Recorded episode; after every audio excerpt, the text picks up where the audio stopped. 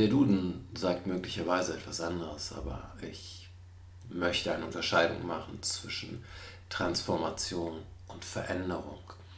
Veränderung ist klar, etwas ist anders, irgendwie anders als vorher. Es braucht Zeit für Veränderung.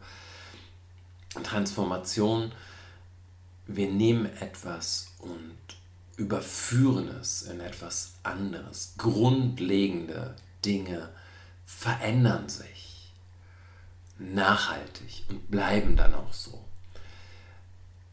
Als Beispiel vielleicht so ein Kind ändert sich sehr schnell.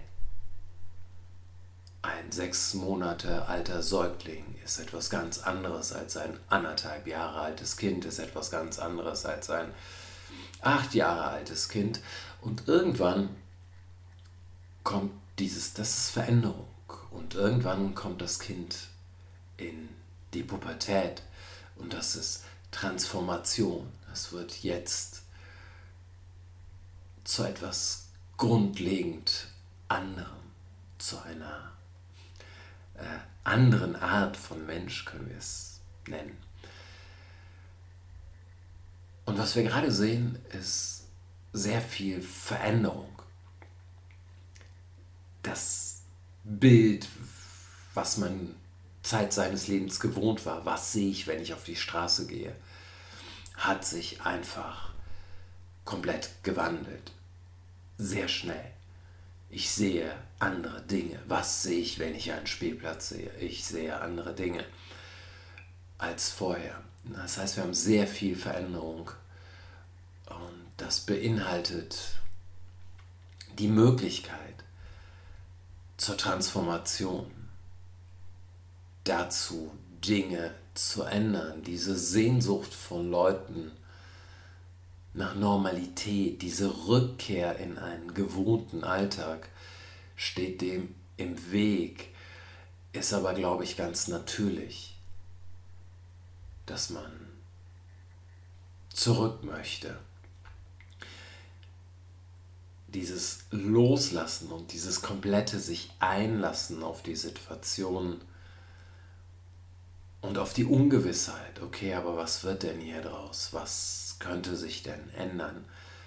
Ist etwas, was nicht allen liegt. Es liegt eigentlich keinem.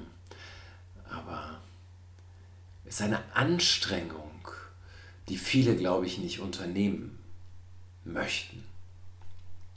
Und es ist eine Anstrengung. Es ist auf jeden Fall eine Anstrengung weil es bedeutet, man kann sich nicht mehr festhalten an gewohnten Strukturen. Man ist aufgeschmissen. Wer ist schon gerne aufgeschmissen? Gleichzeitig ähm, denke ich, es wäre schön, wenn wir aufgeschmissener noch wären, damit halt ein Transformationsprozess stattfindet. Aber dafür braucht es nicht nur dieses Loslassen und nicht nur diese Anstrengung, sondern es braucht eine Veränderung von Werten und von Einstellungen. Das kann man vielleicht anschaulich machen daran, wie Leute Neujahrsvorsätze fassen. Und sehr viele Menschen halten die nicht durch, nicht ein was daran liegt, dass man nicht einfach sein Verhalten ändern kann. Funktioniert in der Regel nicht. Man kann nicht an, einfach anfangen, zweimal die Woche zu joggen. Man kann nicht einfach aufhören zu rauchen. Diese oberflächliche Veränderung funktioniert nicht. Man fällt zurück in alte Muster, was denke ich, auch damit zu tun hat, dass es wichtiger ist, die Werte zu ändern. Und dann ergibt sich der Rest. Aber ich kann mir nicht einfach vornehmen, ich möchte jetzt fitter werden, dafür jogge ich. Oder ich möchte jetzt abnehmen, dafür jogge ich. Ähm, Die Frage ist, was kriege ich? Was ist der Tausch? Was setze ich ein? Ich jogge. Was kriege ich wieder raus? Und ist mir das, was ich rauskriege, tatsächlich mehr wert? Wie sind meine Werte gesetzt? Ist meine Bequemlichkeit mir mehr wert als diese eine Anstrengung zum Beispiel? Aber es ist ein, ein Wertesystem und ein Glaubenssystem.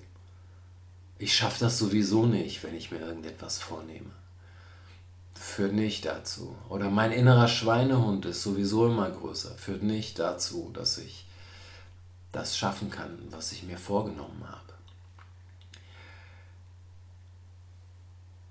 Es braucht möglicherweise einen Wertewandel damit wir auf irgendeine Art und Weise transformiert aus dieser Situation rauskommen. Und ich schwanke, ich schwanke immer noch. Ähm, gibt Tage, an denen ich denke, aber es gibt überhaupt keine andere Möglichkeit. Wir müssen hier transformiert rauskommen. Und es gibt Tage, an denen ich denke, nee, es ist so ein das ist ein System, was bisher alles geschluckt hat. Alles, was jetzt passieren wird, ist, ist so eine kleine Delle. Und es wird weitergehen. Mehr oder weniger weitergehen wie vorher. Ähm, und man wird sich zurückerinnern. Ich habe Anfang der 90er Jahre, das waren die ersten Male, die ich im Osten dieses Landes war. Aber ich habe diese Euphorie mitbekommen, diese Aufbruchsstimmung, den Glauben und fand das etwas sehr Schönes. Und ich kann sehen, was davon übrig geblieben ist. Und Veränderung gab es für die Menschen dort eine Transformation, wo sie diese Anfangseuphorie reingesteckt haben und etwas anderes am Ende dabei rauskam, was irgendwie dieser Anfangseuphorie entsprach, gab es nicht. Wurde geschluckt.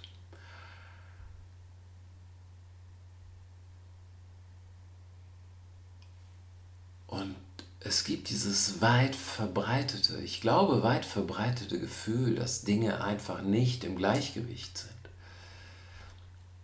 Das heißt, wenn dieses Mal die positive Betrachtungsweise, die optimistische Betrachtungsweise wäre zu sagen, wenn es dieses Mal nicht reicht zu einer Transformation, zu einem gesellschaftlichen Wandel, zu einem Wertewandel, das Ungleichgewicht wird so stark sein, dass sich wieder bei der nächsten Gelegenheit an allen Ecken und Enden zeigen wird, was hier alles eigentlich überhaupt nicht funktioniert.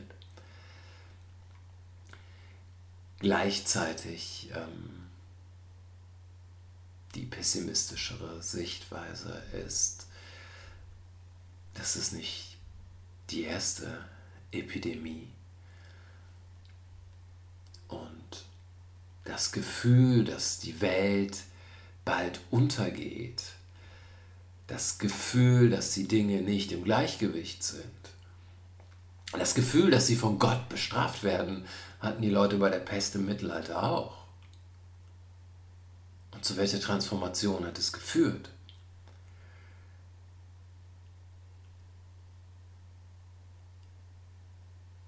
Aber es bleibt die Hoffnung, dass wir jetzt nicht nur Dinge geändert haben, und wir werden ja auch nicht rauskommen in eine, davon bin ich überzeugt, wir können nicht in eine Normalität, weil die Krise kommt. Und die Krise kann man uns als normal verkaufen, aber äh, sie ist es nicht. Eine Wirtschaftskrise gehört zu dem Wirtschaftssystem dazu, aber das Leid, das sie verursacht, ist auch nicht Gott gegeben. Gott ist böse auf uns. Deshalb hat er uns die Pest geschickt. Deshalb schickt er uns Wirtschaftskrisen. Ähm, deshalb schickt er uns Epidemien und Pandemien. Nein, wir sind verantwortlich. Für all das. Und wir müssen dieses Ding schultern ja. Und manchmal denke ich, das kriegen wir hin, das machen wir gut. Und manchmal denke ich, yeah, hm, wieder nicht. Wer weiß schon? Niemand weiß.